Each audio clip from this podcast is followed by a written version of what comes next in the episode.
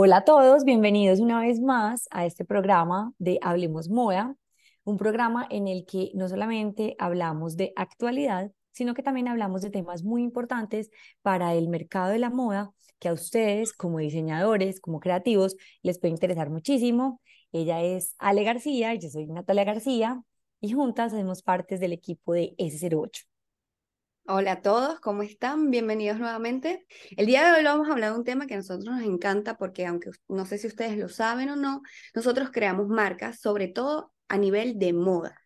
Realizamos todo un manual de marca y todo un ADN y siempre nos están preguntando de una u otra forma como cuáles son esos tips o cuáles son esas claves que de verdad necesitamos tener para crear una marca. Y el día de hoy estamos aquí, les vamos a traer cinco, nuestras favoritas, lo que nosotros implementamos para hacer en todas las marcas que vamos, que siempre creamos y que crearemos en un futuro para poder ayudarlos a ustedes. Entonces, sin más preámbulo, comencemos. Bueno, una muy importante es crear unos códigos de estilo. Cuando hablamos de códigos de estilo, hablamos de esos elementos que de entrada van a hacer diferente tu marca y van a hacer que tengan esas características, no solamente estéticas, sino a nivel funcional, diferenciadoras que se unen entre sí y que al final esas se van a ver expresadas en el producto. Las personas se preocupan mucho por el producto finalmente y no piensan que cuando se hace una marca, cuando se establece la misma, empezamos a mirar unos, unos códigos, como su propio nombre lo indica, esos elementos que realmente van a hablar por ella a través del producto. Correcto, incluso no sé si quieren y ponemos un ejemplo súper rapidito, este ejemplo siempre lo damos nosotras porque nos encanta esta marca, sentimos que lo transmite, todos sus elementos los transmiten en todos los sentidos, desde la campaña hasta sus prendas. Estamos hablando de la marca Dolce Gabbana, es una marca italiana, es una marca de lujo italiana, quienes no, lo, quienes no los conocen, ellos utilizan mucho elementos de Mediterráneo a nivel de estampación, a nivel de colores y a nivel también de la sensualidad que transmite en sus colecciones y en sus campañas. Todos estos elementos, aquí podríamos hablar de, en, tal caso, tres elementos, eh, que son muy conmemorativos para ellos, lo expresan siempre. Siempre, siempre, aunque tú estés en la calle y no sepas que esa prenda o ese bolso o ese accesorio sea de esta marca. O ese perfume, porque ellos se han hecho muy famosos gracias al perfume. De hecho, la industria de la moda se mueve gracias a la cosmética, a la perfumería. Mm. Y ellos a través de los perfumes también lo hacen. De hecho, siempre, por ejemplo, en un light blue vemos mucha sensualidad. Entonces, siempre vemos que tiene, por ejemplo, un icono que así no sea italiano, tratan de volverlo muy italiano, hacen que diga una u otra palabra en la introducción de la, de la promo o de la publicidad.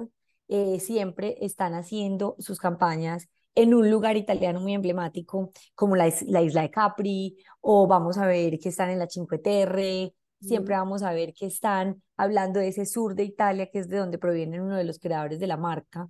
Entonces ahí es donde vemos que así no estemos viendo la D y la G, si vemos un producto de ellos a través de cualquiera de sus publicidades o, puesto en una tienda que ni siquiera sea la de ellos, sino en un concept store o alguien que lleve la prenda puesta, vamos a entender inmediatamente que tiene esos códigos de estilo de Dolce Gabbana.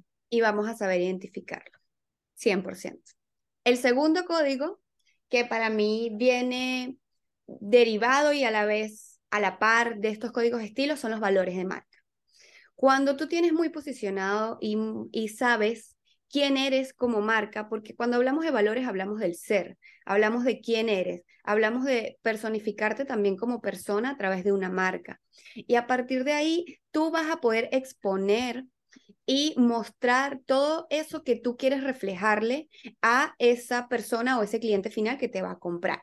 ¿Ok? Hay que ser como que muy eh, aterrizado y no desvirtuarse de estos valores. ¿Por qué? Por ejemplo, hay marcas que dicen que son sostenibles, pero a la hora de comunicarse, a la hora de crear prendas, a la hora de mostrar una colección, la sostenibilidad se pierde en el tiempo y solamente se mantiene al momento en que ellos dicen que es sostenible. Entonces estos valores tienen que estar transmitidos y tienen que pasarse 100% siempre a las colecciones y a la comunicación que tú vas a realizar. Los valores son fundamentales. Intenten siempre tener unos 3 a 5 valores que ustedes sepan que van a poder poster eh, mantener en el tiempo y que no van a cambiar, que esa va a ser la esencia de ustedes como identidad. Es como cuando hablamos de personas, ¿ok? Natalia es muy creativa, Natalia la creatividad no se le va a ir. Yo soy un poquito más racional, a mí la racionalidad no se me va a ir y eso nos hace a nosotros, esos son valores que nosotros tenemos como personas, que de una u otra forma, cualquier cosa que hagamos a nivel profesional o personal, lo vamos a poder implementar.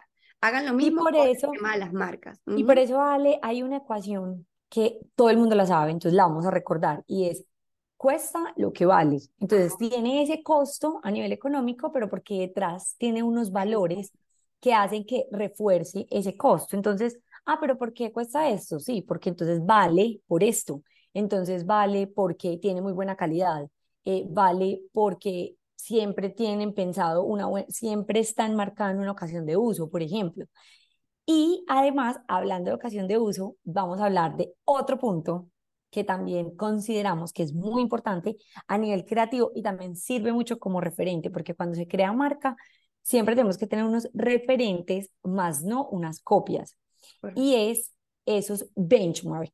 El benchmark son, veníamos hablando de valores, son esos valores o esos, y esos son esos valores, esos códigos de estilo, ese público objetivo afín, que tienen otras marcas de otros rubros que no son el mismo rubro que el mío.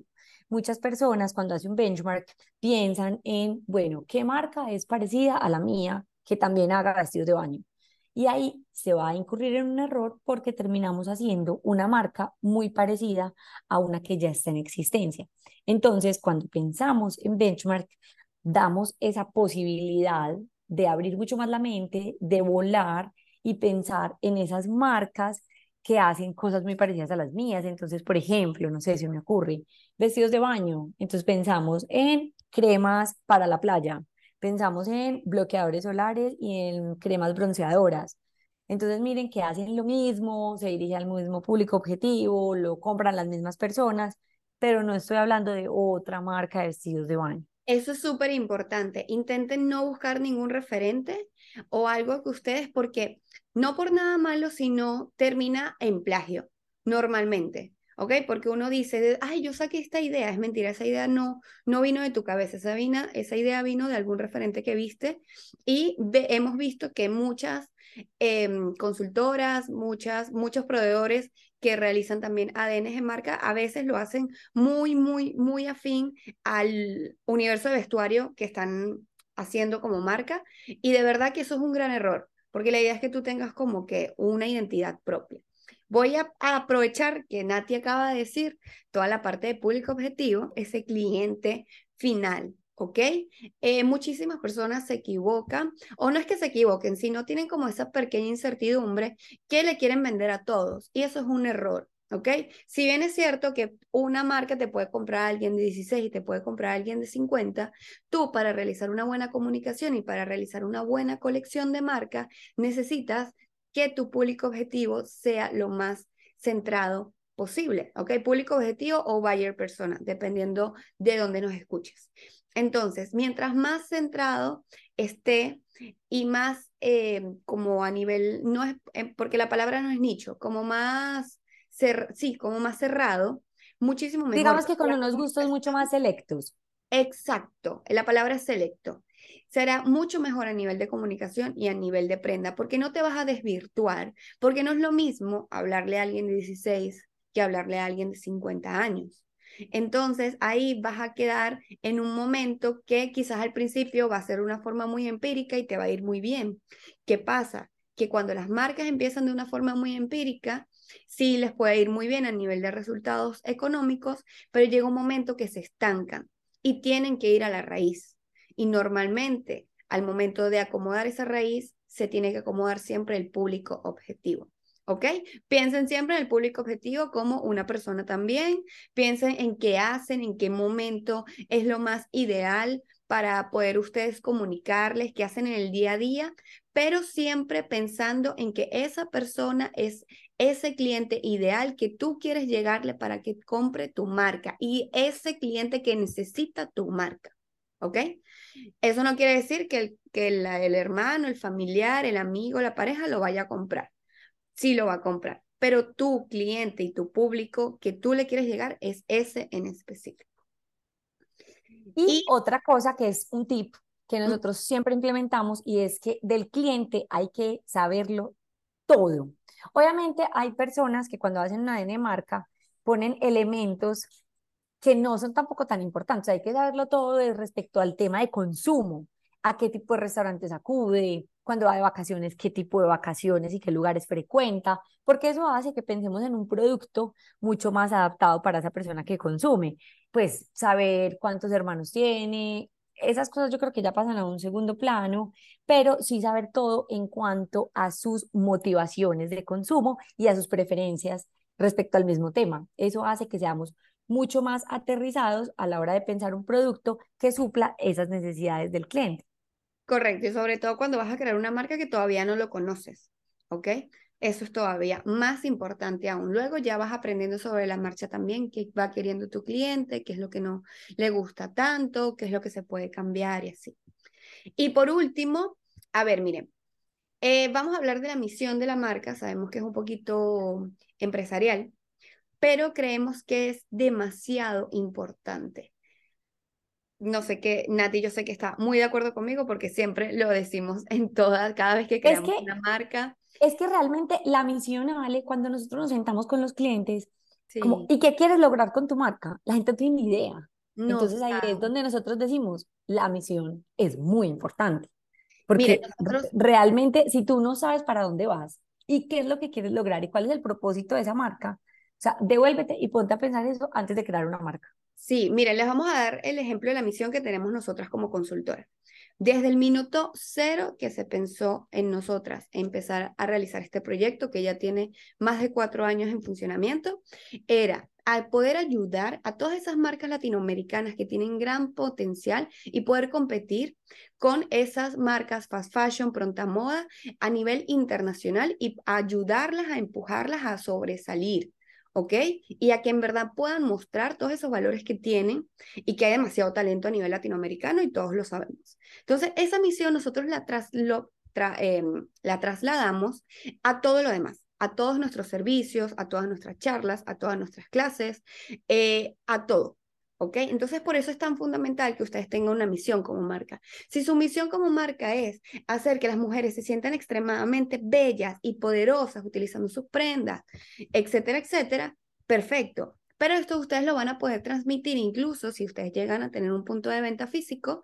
Es ideal porque se lo transmiten a todas las personas que trabajan con ustedes y de esa forma esas personas van a saber también em, atender al público y todo va a estar alineado y por eso es que cuando las empresas están tan alineadas es porque tienen una misión demasiado, demasiado fuerte y concisa. Así es, yo pienso que, bueno, y finalmente, hacer una claridad, ah, ya. cerrando, para cerrar este tema de este podcast. Es muy diferente tener un ADN de marca, crear un manual de marca, que tener el branding. Digamos que el branding hace parte de, pero el branding son todos esos elementos que la marca necesita para darse a conocer en cuanto a la parte estética. Por ejemplo, los colores de la marca, la tipografía que se va a emplear, el logo isotipo. Eso es, eso es realmente el branding. Y cómo se empieza a emplear este en el empaque, en las tarjetas, en las business cards, en las tarjetas de presentación de la marca, eh, esos colores el packaging. el packaging en tienda, finalmente esos colores cómo se van a expresar en tienda pero eso es muy diferente al ADN. El ADN es realmente ese componente genético, como conceptualmente hablando de un ADN se trata. Entonces, ese componente genético que hace que la marca sea diferente a todas las demás. ¿Qué aconsejamos nosotras? Que primero realicen un manual de ADN de marca y luego realicen toda la parte de branding y de logotipo. ¿ok? Muchas personas lo hacen al revés y sí se puede hacer, pero para que quede muchísimo mejor siempre nuestro consejo es para no pagar doble tampoco, porque llegan a nosotras, ya tienen un logo, nosotros le decimos que no va acorde a lo que ellas quieren, tienen que volver a pagar otro logo con otro diseñador gráfico. Entonces es como que ahórrense, de verdad que vayan, es preferible que vayan un poquito más lento y paso a paso a que hayan, hagan todo de un solo golpe, porque obviamente uno está emocionado y lo primero que quiere ver es su marca en físico y la forma más tangible de verlo es a través de un logo. Entonces, espérense, tómenlo con calma, hagan su ADN de marca y luego. Bueno, esto sería todo por el día de hoy. Esperemos que estos puntos claves sean lo más de su agrado y que además los puedan implementar. Si necesitan ayuda, ya saben que Nati y yo estamos aquí para servirles y nos vemos en un próximo episodio. Fuerte abrazo. Bye. bye.